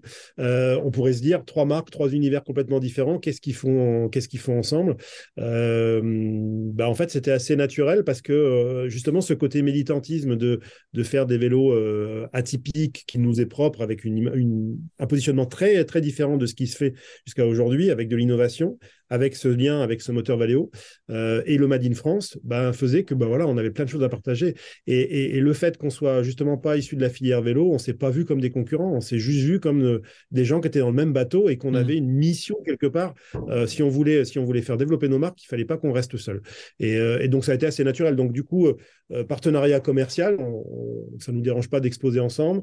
beaucoup d'échanges assez réguliers et puis et, puis voilà parce qu'on se voit pas forcément comme des concurrents. Et, mmh. je pense que c'est de toute façon, honnêtement, euh, aujourd'hui, euh, de, de, de, faire tout cacher, comme il y a eu un moment, dans les, notamment dans le monde de l'automobile et tout, euh, je pense que ça, c'est révolu. Le monde va tellement vite hmm. qu'aujourd'hui, garder l'innovation pour soi, bah, le, jour où elle sort, elle est déjà sortie, que si tu l'as développée avec quelqu'un d'autre, tu as eu des retours, des, voilà, bah, je, je pense que, voilà, moi, c'est pas, pas ma philosophie. Après, et alors, comment c'est venu vous êtes dit, euh, enfin, qui vous avez, enfin, comment ça s'est passé? Comment vous êtes organisé? Vous vous êtes rencontrés sur un salon Vous vous êtes dit, ah bah tiens, nous, on bosse tous avec Valeo ou Valeo vous a mis en contact? Enfin, c'était quoi le, alors, à la base, c'est Jérôme, c'est Jérôme Mortal, donc, euh, qui était anciennement patron de cette business unit de, hmm. du, moteur Valeo, euh, voilà, euh, ancienne l'automobile, qu'on ne présente plus, puisque tu as fait en plus un, podcast très sympathique avec lui que j'ai écouté.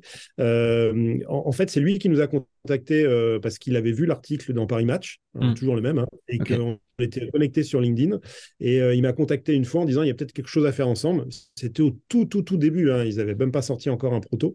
Euh, on s'est rencontrés, euh, alors c'était en, pas en plein Covid, donc on a fait des visios et après on s'est rencontrés en vrai. Et puis nous, petits, tout naissants dans le vélo, approchés par un mastodonte comme Valeo, hein, parce que je crois que c'est encore la boîte en France qui dépose le plus de brevets. Hein. Je crois qu'ils sont plus de 100 000 salariés, donc c'est c'est juste énorme. Mmh. Et ben en fait, ça s'est fait assez naturellement parce que Valeo étant une boîte d'ingénieurs et nous étant plus une boîte, euh, alors maintenant il y a de plus en plus d'ingénieurs chez nous, mais euh, à la base plus une boîte de concepts euh, et de, porteurs de projets, on avait des choses, paradoxalement, hein, malgré la différence de taille, on avait des choses à s'apporter. clairement, sur notre premier vélo, quand ils, ont, ils nous ont mis notre leur premier display. ils étaient tout fiers de leur, de, leur display. Et nous, première chose qu'on leur a dit avec Guillaume, c'est Ah non, mais ça, ça sera jamais sur notre vélo. Pourquoi? C'est moche. Bah oui, mais enfin, ça résiste à. Voilà, c'est étanche, c'est ergonomique, c'est mmh. mais c'est moche et, c'est tout bête, mais ce dialogue très direct qu'on avait parce qu'on n'avait pas de, on n'était pas concurrents, euh, je pense, a permis à chacun, on a fait, on a fait beaucoup de bêta tests en fait euh, avec eux, euh, de vouloir les intégrer.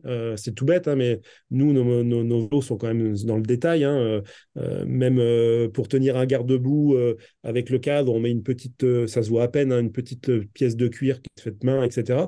Donc là, forcément, il fallait que l'intégration de la batterie et le moteur soit le plus joli possible. Donc mmh. nous, on a donné beaucoup de, de retour sur, euh, sur l'intégration de, de, tout ça. Alors, ils ne nous ont pas toujours écoutés, hein, malheureusement, mais, mais, euh, mais je pense qu'on en a fait progresser. Et, inversement, nous, ils nous ont fait progresser aussi dans, un, dans une logique d'industrialisation. Parce que quand, on, mmh. quand, on demande, quand on demande à Jérôme Mortal, euh, qu'est-ce que tu penses de, tel investissement, de cette sous-traitance ou pas, bah, avec sa vision de l'automobile plus chez Valeo, bah voilà. Et donc, en fait, tout le monde s'est apporté quelque chose à un moment et sans se sentir concurrent. Et puis, on était à un moment tous un petit peu euh, bah, acculés à, devant cette crise Covid, devant, euh, euh, devant les retards de production qu'on avait tous. voilà, donc ça crée des liens, hein, forcément. Hein, mmh. Dans l'adversité, ça, crée des liens. Mais, mais même encore aujourd'hui, où, on se sort un peu de tout ça, toutes les marques s'en sont lancées maintenant. on a au moins une fois par semaine un lien, c'est évident. Et je pense que ça restera. J'espère en tout cas. ouais, bah c'est souhaitable, hein, parce que quand on voit une, une dynamique comme celle-là, euh, avec euh, voilà jusqu'à jusqu'à avoir un stand commun sur l'Eurobike. Euh, voilà, on se dit c'est cool quand même de voir des entreprises se, fédérer, travailler, avancer ensemble. et puis, je, je, je, pense qu'il y a vraiment un intérêt à, à pousser cette, cette, cette, filière et cette industrie vers le haut, et que plus il y a de gens qui rentreront dans cette démarche, et plus ça ira vite, euh, euh, et, plus on pourra sortir euh, notre épingle du jeu en tant qu'industrie française pour remonter ça, quoi. Est-ce que c'est quoi pour toi les axes sur quoi on doit travailler en France pour refaire vraiment du vélo? Donc là, on a, on a un moteur qui, qui va sortir très bientôt. On a, on a une, on, a, une date de sortie officielle de, du moteur. Alors, je sais qu'il y a des versions qui sont déjà sorties, mais euh, euh, c'est quoi là, les, dates on, à peu près? On est sur la série, donc nous, on, livre nos premiers clients en ce moment. On, a, voilà, on, a, on commence, ça y est. Alors, la montée en puissance est un peu lente parce qu'il y a eu des, petits ratés à l'allumage au niveau de la production, mais, mm. euh, mais on, est, on va être sur une vitesse de croisière d'ici, je pense, euh, un mois, un mois et demi. Euh, en tout cas, nous, tous nos clients, nos clients qui ont déjà passé commande seront livrés avant fin avril. Donc, on est, on est dedans. Là. Donc, pour nous, ça y est, ça y est, c'est vraiment la libération. donc, ça, c'est génial, c'est génial. Ok. Et alors, par exemple, tu travailles avec, euh, tu travailles avec Boss, euh, Olivier Bossard, qu'on salue. Euh, Olivier Bossard, il faut que je fasse un, épisode avec lui, tant il est. Ah oui, ah bah oui, ça bah oui. C'est juste indispensable. Tu aurais même dû commencer par lui. Olivier est, pas simple à voir parce que, mine de rien, son, son boss aujourd'hui, c'est quand même une grosse boîte, une grosse structure. Je crois que le vélo représente euh, une, fraction de, son activité aujourd'hui.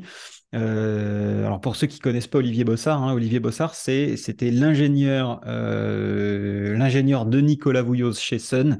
Nicolas Vouilloz, dix fois champion du monde, légende, légende vivante encore, qu'on salue s'il nous écoute, mais qu'on salue tout court parce que parce que c'est un, mythe cet homme-là.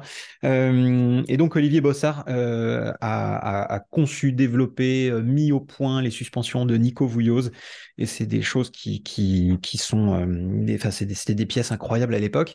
Et, et aujourd'hui, donc Boss, c'est une, une, entreprise qui, qui équipe des voitures en WRC, en suspension, qui fait de la motocross aussi, euh, enfin qui, qui est une grosse activité moto et qui a une usine qui est énorme, enfin que, que je vais aller visiter bientôt. Donc, moi, je l'ai visitée, euh, elle est, juste magique cette usine, magique. C'est entièrement robotisé, euh, c'est absolument absolument incroyable. Je mettrai le lien vers, je crois que Olivier m'avait envoyé une vidéo, enfin m'avait montré une vidéo. Donc donc voilà, donc donc Boss typiquement.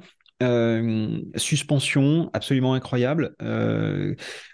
Euh, mais il y en a trop peu, des, comme ça. Euh, il y a trop peu de fabricants de, de, suspension. Enfin, qu'est-ce qui manque pour toi aujourd'hui euh, en France qui, qui, c'est quoi le truc où tu te dis non mais là il nous manque absolument ça c'est pas possible qu'il n'y ait pas une boîte qui fasse ça alors j'en sais rien transmission peut-être tu nous as parlé de frein tu peux, tu peux nous teaser un peu sur les freins euh, Parce que Jérôme. Euh, j'ai absolument pas le droit, donc je vais pas en parler. D'accord. Euh, mais il y a, d'autres marques. Il y a des marques qui sont, qui, qui, sont en train de sortir, comme Bontaz, qui est, là, tout le, monde, le, tout le monde le sait, parce que mm. maintenant c'est officiel. Mais il y a d'autres marques aussi qui sont dessus, voilà, sur, des, sur des choses haut de gamme. Il y a, il y a, deux marques, notamment, que, en tout cas, que je connais, qui sont en train de travailler sur des produits qui sont, qui sont très, très beaux et qui ont plein de Après, je pense que ce qui manque, honnêtement, c'est plusieurs choses. C'est. Attends, excuse-moi, je, reviens juste un peu sur ce truc. Donc, pour le message, je, te coupe, excuse-moi, mais qu'on comprenne bien. Donc, il y a deux marques françaises haut de gamme qui travaillent sur des freins. En plus de Bontaz, qui, déjà euh, fait un produit qui, qui, est, qui, est top, qu'on a vu, euh, mais qui a été présenté au rock, euh, avec une, vraie équipe, enfin, avec, vraiment, vraiment des moyens. Donc, Bontaz, plus deux autres marques qui font des freins haut de gamme made in France, c'est ça exactement, Ok. Mais on va en entendre parler très très vite. ok, très, bien. Donc ça, c'est. Mais il y, a effectivement plein d'autres produits. En fait, je pense qu'il faut travailler sur tous les produits. Made in France, il, a de hmm. l'avenir. Euh, on, le voit sur tous les, sur tous les autres sujets. Euh, simplement, c'est qu'il faut avoir, euh, il faut avoir un peu de courage. C'est-à-dire, il faut que les fabricants se disent à un moment, bah, je suis assembleur depuis hmm. longtemps, je suis assembleur à succès, euh, mes pièces viennent d'Asie, ok, euh, je gagne de l'argent, peut-être que je peux réinvestir une partie en faisant euh, travailler aussi les Français pour qu'on mm. ait du volume, parce que c'est pareil, tu vois, tu parles de, des suspensions, des freins ou plein de choses, on part toujours que malheureusement ça nous arrange nous, mais que sur du haut de gamme. Parce que, parce que les volumes sont pas là. et vu qu'il y a, on achète deux ans à l'avance, etc. Donc voilà, il, faut, il faut que les fabricants jouent le jeu. Et je pense qu'il y a quelques fabricants en France, enfin quelques assembleurs en France, qui pourraient jouer le, le, jeu et ça ferait vite du volume et on y gagnerait tous. On gagnerait en indépendance et tout. Mm. Après, c'est vraiment en train de se structurer. Enfin, tout ce que j'entends aujourd'hui, tout le monde est un peu en train de se renseigner pour refaire avoir la majorité de sa production et la, majorité des achats en Europe. Hein, hmm. Et je pense que, en fait, finalement, on parle beaucoup de Made in France, mais on pourrait peut-être plus davantage parler Europe. Moi, j'ai eu un choc hmm. euh, il n'y a pas très longtemps. Euh, euh, bah, c'était sur Eurobike où j'avais justement un Allemand qui me disait, je lui disais très fier, voilà mes produits, regardez ça c'est fabriqué en France, ça c'est fabriqué en France, ça c'est fabriqué en France. Et en fait, je voyais que dans ses yeux, voilà, c'était bien parce que c'était en Europe, mais euh, ça aurait été allemand, ça aurait été mieux, bien sûr, mais ça aurait été partout en Europe, ça aurait été pareil. Et quand tu mmh. vises un marché européen, en fait, il faut plus penser, penser européen. Alors, si on peut le faire en France, très bien. Ouais. Tu faire forcément jusqu'en boutisme pour aller sur le Made France. Mais en tout cas, il y a, y a, ça, il y a un manque d'investissement. Je pense que les, euh, si, tu peux me permettre de faire un, un chouïa de politique, euh, je pense qu'il y a eu beaucoup d'argent public qui ont été euh, investis dans des boîtes, notamment automobiles, qui, et qui vivent de plein fouet une crise ou aéronautique, mmh. sur des projets plus ou moins plus ou moins abouti euh, avec euh, un, coup de un coup de million. Et je pense que cette, euh, cet argent public aurait été plus profitable s'il avait été redistribué à un peu plus d'acteurs, mmh. et pas toujours les mêmes, et, et, avec des contreparties surtout. C'est-à-dire, OK, on finance pour que tu transformes une industrie vers une autre industrie, mais en contrepartie, il bah, faut investir sur le, sur le Made in France, ou en tout cas l'Europe, sur les mmh. circuits courts, sur propre et tout. Et ça, je pense qu'on n'a pas encore cette logique en France. Ça manque un peu. Il n'y a pas, euh, je te donne quelque chose, mais en contrepartie, tu me dois quelque chose. Euh, c'est trop, mm. trop donnant que d'un côté et pas donnant-donnant. Voilà. Il aurait fallu une sorte de, de plan Marshall. Euh, avec effectivement des contreparties, on t'aide, mais par contre, tu développes ça, quoi. Exactement. exactement. Et puis c'est vrai que bah, là, je vois, nous, sur, sur la ville d'Annecy, il y a eu une initiative vraiment formidable à un moment de, de, de, de mettre des vélos en, en, location longue durée euh, pour mmh. des prix euh, des de concurrence. Hein, c'est des vélos euh, standards électriques. ça a eu un succès incroyable parce qu'il y avait entre 8 mois et 12 mois d'attente de mémoire. Aujourd'hui, de, de fait de ce succès-là, en fait, bah, c'est plus accessible au même nombre de personnes. Voilà, ils ont mmh. vraiment réduit, c'est plus le même type de subvention. Il y, a, y, a, moins de monde, etc. Et je pense que si on veut aller jusqu'au bout d'une démarche, il faut justement aller jusqu'au bout et pas s'arrêter dès que c'est lancé, en fait. Et voilà. Et, voilà. je pense qu'il y, y, a pas mal de choses à faire. Après, c'est en train de se structurer. Hein, euh, j'ai la chance de connaître euh, Éric Dodin, par exemple, qui, mmh. a, qui, a, créé un que tu dois connaître aussi, hein, qui est passionné je fais partie. Ah, je suis dedans. Voilà. Et voilà. Et, Tech France. Exactement, mm. exactement. Et quand on rencontre, bah, il nous aide beaucoup et en, tant qu'investisseur aussi chez nous. Euh, mais c'est quelqu'un avec qui je partage beaucoup de choses. Et c'est vrai que bah, quand on voit par exemple Gouvier euh, euh, le député, on, on, arrive à avoir une discussion assez franche. Et, et, je pense que c'est parce qu'on a cette discussion franche que petit à petit, ça va, on va changer les mentalités. Mais il y a encore mm. beaucoup de chemin à faire. Bien sûr. Alors pour, pour revenir sur, le, sur le Made in France, effectivement, c'est le je pense qu'il y a plusieurs sujets. Le premier sujet, c'est qu'en fait, on, peut le faire. c'est possible. Peut-être pas sur tout, mais on peut le faire, puisqu'on l'a déjà fait. Euh, qui avait déjà fait de la transmission, euh, qui est, euh, je pense, si on regarde, bon, le carbone, l'alu, l'acier, on sait faire. On avait vu hein, avec, avec tous les gens. enfin, l'industrie en France, Emmerich, enfin, bon, on sait faire du carbone, on sait faire de l'acier, on sait faire de l'alu. Euh, on sait faire du freinage, on sait faire des moteurs, on sait faire des roues. Euh, qu'est-ce qui manque? Transmission bah, Mavic l'a déjà fait. Bon.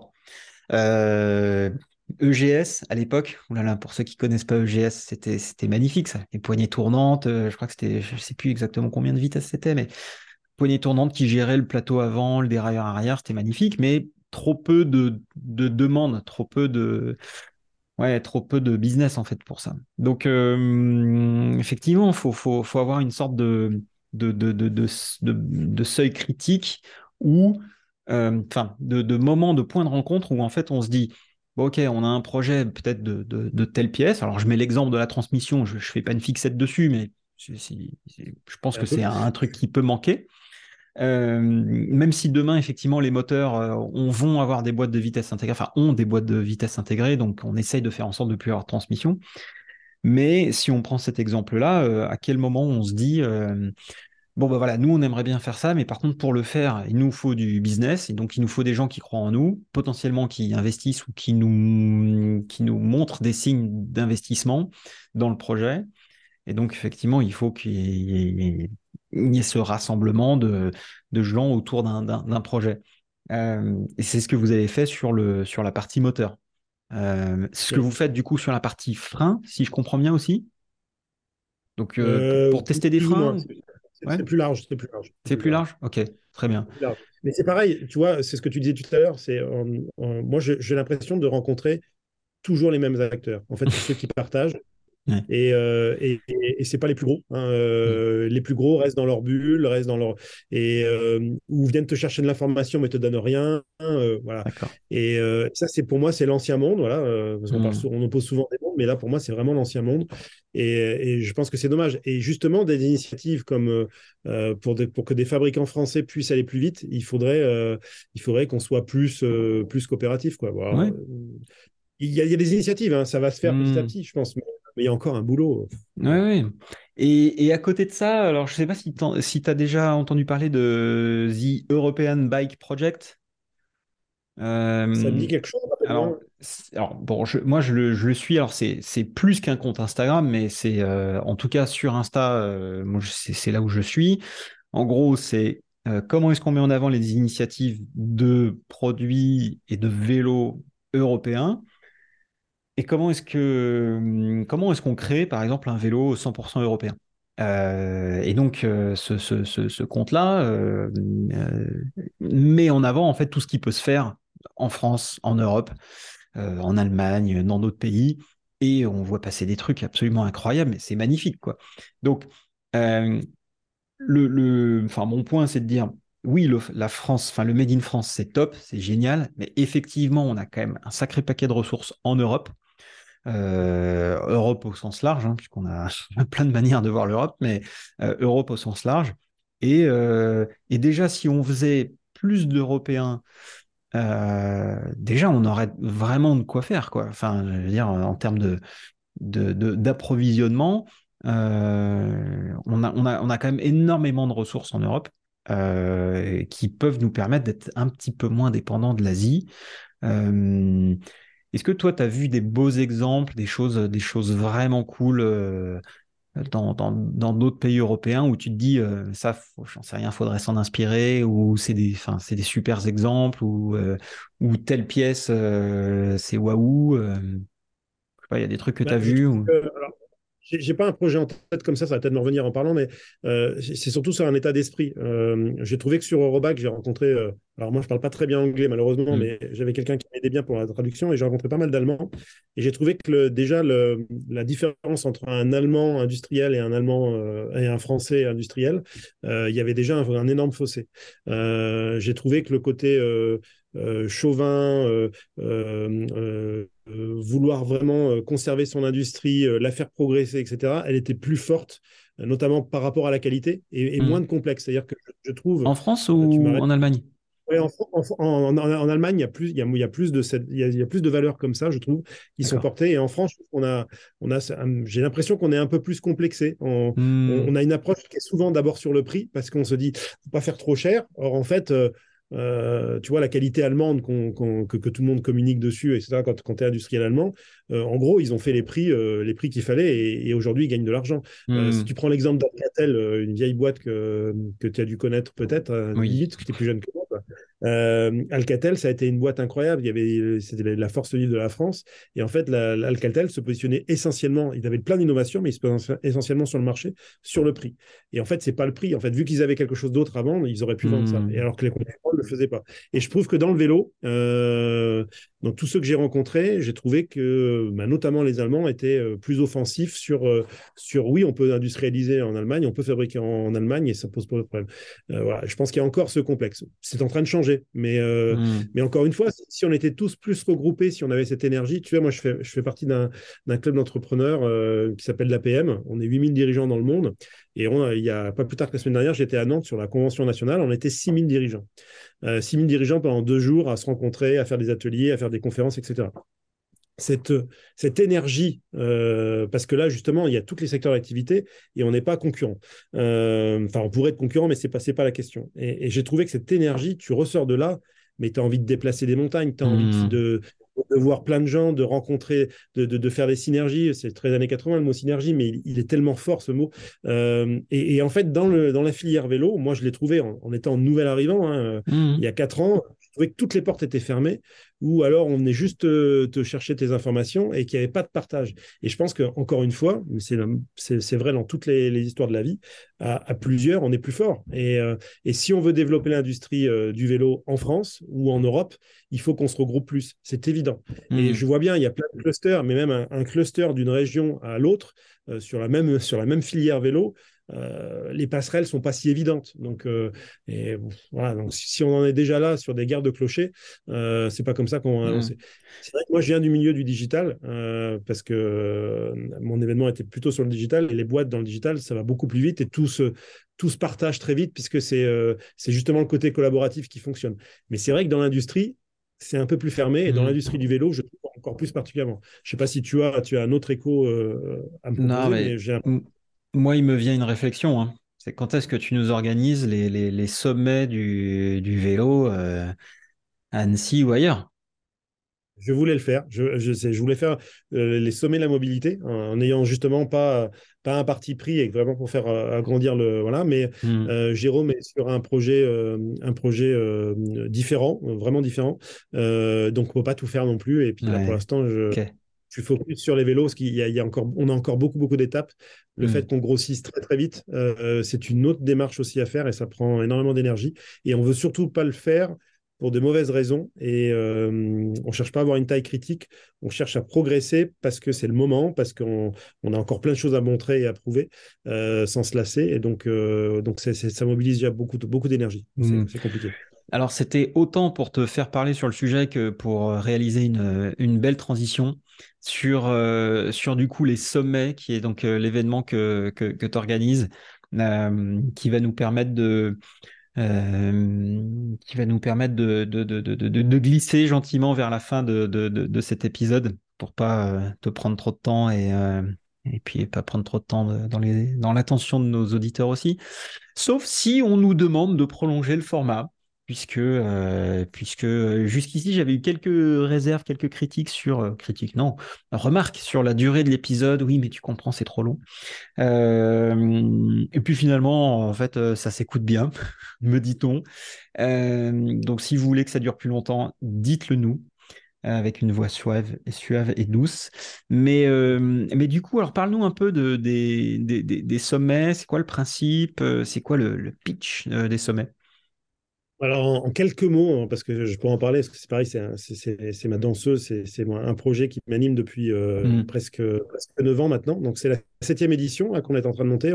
Alors, ça se passe en montagne. Il y a eu une, une, on est redescendu un moment sur Annecy, mais c'était toujours été en montagne. Mmh. Là, on est à Méribel cette année et l'idée, c'est de regrouper 350 euh, décideurs de tout secteur d'activité euh, qui ont envie de, pendant, de vivre une expérience pendant trois jours, parce que ça dure trois jours, donc c'est un format mmh. long pour un dirigeant de se donner trois jours euh, euh, pour prendre de la hauteur, c'est un vrai luxe, euh, j'en suis conscient. Mais par contre, du coup, on a quand même que des gens qui sont très motivés et on va parler de toutes les transformations. Alors, transformation digitale, transformation de la production, transformation de management, transformation environnementale, tout ce que tu veux, pour inventer un petit peu l'entreprise de demain. Et le concept, c'est autour de, conférences de très, très haut niveau.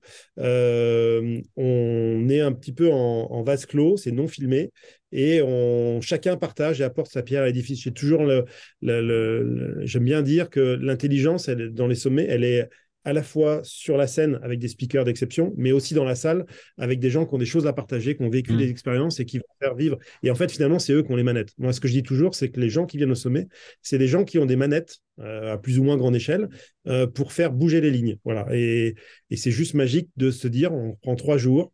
Euh, on ne sait pas trop ce qu'on vient chercher, mais Hmm. on repart avec une liste d'idées, d'inspiration. Et voilà, et ça, c'est ça les sommets. Et, et du coup, le fait que ça soit en montagne, dans un environnement du coup plus inspirant, où on est un petit peu en dehors de ses repères, bah, ça permet une, euh, bah, de, de, de, de faire des liens un peu particuliers. Par exemple, on fait, euh, on fait euh, ce qu'on appelle le télécabine pitch. Le Hmm. concept, c'est de nuit, on privatise des, des télécabines autour d'un vin chaud. Et en fait, les, les gens montent dans une télécabine, en redescendent, etc. Et pendant le temps de, d'une montée ou le temps d'une descente, se rencontrent, échangent sur des sujets qui les, qui les intéressent, font connaissance. C'est un icebreaker un peu particulier. Mhm, Euh, c'est un speed dating business, mais, euh, mais voilà, un peu, un peu convivial. Cool. Ah, c'est ça les sommets.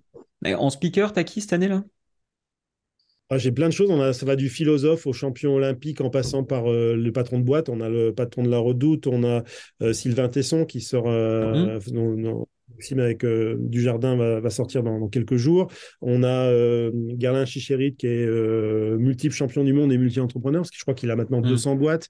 On a, euh, on a, on a Brune Poisson d'accord. On a, voilà, on a, on a plein, plein de gens. on a même des comiques. On a Thomas Wiesel, le, le Suisse, hein, fait bien rire. Voilà, on a, on a plein de choses. Et puis surtout, encore une fois, c'est David Abiker qui fait l'animation Ouais. et qui euh, essaie de faire le lien en fait entre tout le monde pour qu'il y ait euh, le maximum d'échanges. Voilà. Et, Mm. et ça fonctionne pas mal.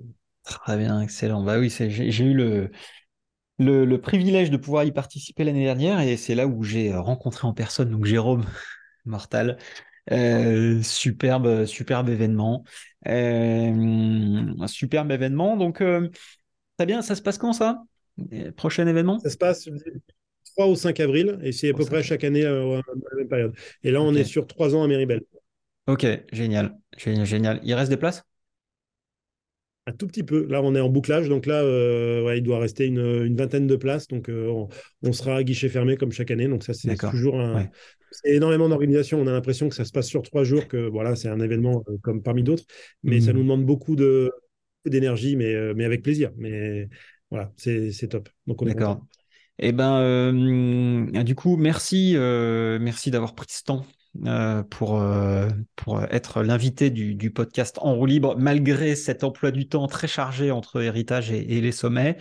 Euh, du coup, les événements sur lesquels on te voit cette année, à part les sommets, euh, il y, a, il y il y a une tournée, euh, une tournée avec des rockstars de prévu. C'est quoi? Où est-ce qu'on te voit? De, de mémoire, on, a un, un gros stand à Pro Days, on est Ouais. sur Eurobike, on est sur Vélo Vert Festival, euh, et avec, euh, avec Valeo, on sera sur euh, pas mal de. On est la semaine prochaine à Taipei, on est, on est, à, on est, euh, on est en Espagne, on est, enfin, on est un peu partout.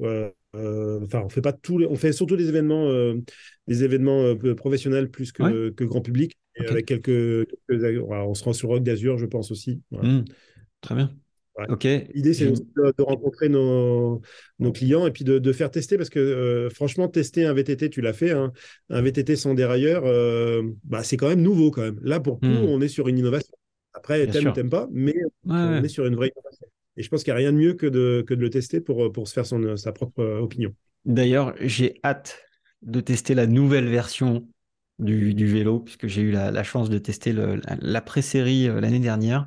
J'ai- hâte de tester ça en exclu pour faire une belle vidéo, pour pouvoir euh, Bah, faire la, la- la V2 du, du ressenti. Euh, quand est-ce qu'on fait ça euh, On va prendre rendez-vous. Ouais. D'ici 15 jours, 3 semaines, tu viens, tu viens voler dans le coin, non, bientôt non? Ouais, ouais, je vais, je vais venir là. Je vais venir, euh, le... je vais venir fin du mois d'avril, fin du mois de mars, pardon. Fin du mois de mars. Eh ben, on, On- essaie, on- on essaie de se goupiller ça. On, on va faire un truc. Euh, génial. Alors, euh, où est-ce qu'on te, où est-ce qu'on te voit? Où est-ce qu'on te suit? Insta, euh, Insta, LinkedIn? Euh, C'est surtout LinkedIn. LinkedIn, LinkedIn, clairement, c'est là où je suis le plus, le plus présent. Voilà. Mais je suis aussi sur Facebook. Et, mais Facebook, c'est le truc des vieux. Donc, oui, oui, oui, oui. Non, mais ok. Génial. Bah, écoute, pff, que dire? Euh, moi, je te dis quelque chose, c'est bravo pour ce que tu fais, euh, parce que je te commence à te connaître un peu. Je sais que tu es quelqu'un de passionné aussi, et c'est pour ça que, comme tu disais que c'était une belle rencontre, je me permets de dire que c'était aussi une belle rencontre pour moi. Et euh, bravo pour ce que tu fais, parce que tes podcasts sont bien, sont, sont super. Et puis, je sais que tu es quelqu'un qui, a, qui, a, qui, a- qui, qui, qui- qui met des tripes dans ce que tu fais. Et donc, du coup, ça se ressent, on sent cette sincérité. Le côté j'aime ou j'aime pas d'Antoine, il est connu, et, et, et ça, c'est bien, ça fait du bien dans, dans l'écosystème. Et puis, je voulais te remercier pour l'invitation, parce que c'est. Euh, c'est vraiment un honneur d'être euh, dans ton émission. Eh ben, écoute, honneur partagé. Je dois dire qu'effectivement, bah, je te remercie pour, pour tout ça, ça me fait très plaisir. très plaisir surtout parce qu'en fait, le, le, le, plaisir est, est d'autant plus fort que, bah, en fait, c'est, j'aurais jamais pensé que ça serait aussi cool de mettre en avant des gens. j'aurais jamais pensé que ce serait aussi cool de faire un contenu, un, un, contenu pour, pour parler des autres. Puisqu'en fait, euh, euh, non, mais c'est marrant parce que tu vois, on est sur Insta, sur, euh, sur YouTube, machin, bah, c'est moi-je, moi-je. Et en fait, je, je trouve que je, je, je, prends beaucoup plus de plaisir à, à, à, mettre en avant les autres personnes que moi-même. Et je trouve ça très cool parce qu'en fait, je, bon, on parlait des sujets d'ego, enfin, je, parlais déjà de sujets d'ego, mais euh, ne, pas ou plus mettre en avant, c'est cool. Mettre en avant d'autres personnes et, la valeur de leur travail, euh, je trouve ça vraiment génial. Et en plus, si ça peut être utile euh, aux gens et à l'industrie, bah, moi, je suis ravi. Donc, donc voilà, on est parti sur un épisode par semaine. Il y a suffisamment de gens dans cette industrie pour faire un podcast pendant les 15 prochaines années. Euh, et, voilà. Donc, euh, donc, bon, voilà, je suis ravi de faire ça. Euh, j'espère effectivement que ça se voit. Apparemment, c'est le cas. Donc, donc, on va continuer avec vos encouragements et sous vos applaudissements, comme disait l'ami Jacques. Merci beaucoup, Xavier. Merci, merci. un grand plaisir de t'avoir eu. Ah, voilà, à chaque fois qu'on se parle, c'est toujours pareil. Mais, euh, mais là, c'est pour un podcast. Donc, merci beaucoup. Merci à vous qui nous avez écoutés. Et puis, euh, et puis on vous dit bah, à très bientôt, à la semaine prochaine. Et, euh, et puis à toi, Xavier, à très vite. On se check, on se check pour la suite. salut, salut. Bye. Merci d'avoir écouté cet épisode du podcast En roue libre jusqu'au bout. J'espère qu'il vous a plu et que vous en ressortez avec quelque chose d'intéressant. Si c'est le cas, n'hésitez pas à me le faire savoir avec 5 étoiles sur votre plateforme podcast préférée, un petit mot sur LinkedIn, un message ou un SMS. Ça m'encourage énormément pour continuer à vous proposer du contenu qualitatif. Et si vous pensez que ce podcast peut intéresser quelqu'un, n'hésitez pas à lui partager le lien vers cet épisode. Je suis Antoine Taillefer, vous avez écouté En roue libre, le podcast qui affûte votre connaissance du monde du vélo. Et si c'est pas déjà le cas, vous pouvez vous remettre à pédaler.